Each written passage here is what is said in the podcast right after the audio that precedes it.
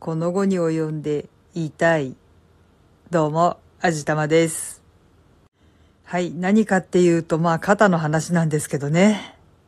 炎症は完全に収まって、リハビリもなかなかに順調で、さあ、このまま治っていくのかなーって、割と楽観的に考えてました。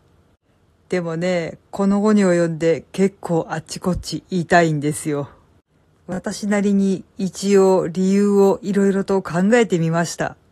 これはあくまでも推測なんですけど、今まであっちこっちガッチガチに固まってて動かせなかった肩が、炎症も収まってリハビリで少しずつストレッチとかで動かしていっているので、固まってた部分が少しずつほぐれて動きが良くなってきますよね。だいたいこういうのって動かしやすい周りからゆっくりゆっくりほぐれていくので、多分最初に痛めてしまったであろう一番大元の部分っていうのが一番ガッチガチに固まってるんだと思われます。そんな奥の方で固まってた部分が、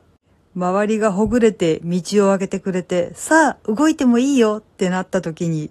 素直に動き出せるとは思えませんよね。理学療法士のお兄さんも、なかなかガチガチに固まってますね。これは時間がかかりますね。ってはっきり言ってましたから。とにかくもう関節周りの筋とか膜とかがガッチガチに固まっちゃってるんだそうですよ。本来関節周りの部分っていうのは伸縮性に富んだ弾力のあるもので構成されているらしいんですけど、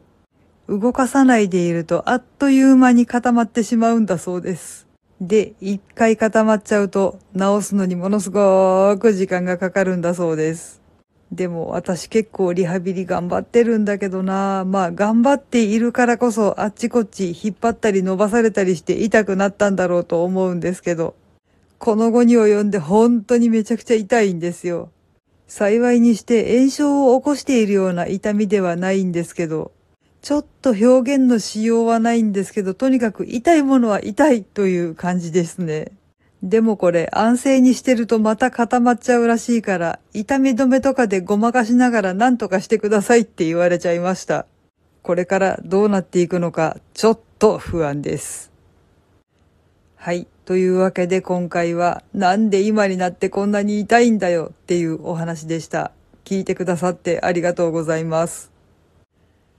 この番組は卵と人生の味付けに日々奮闘中の味玉のひねも姿でお送りいたしました。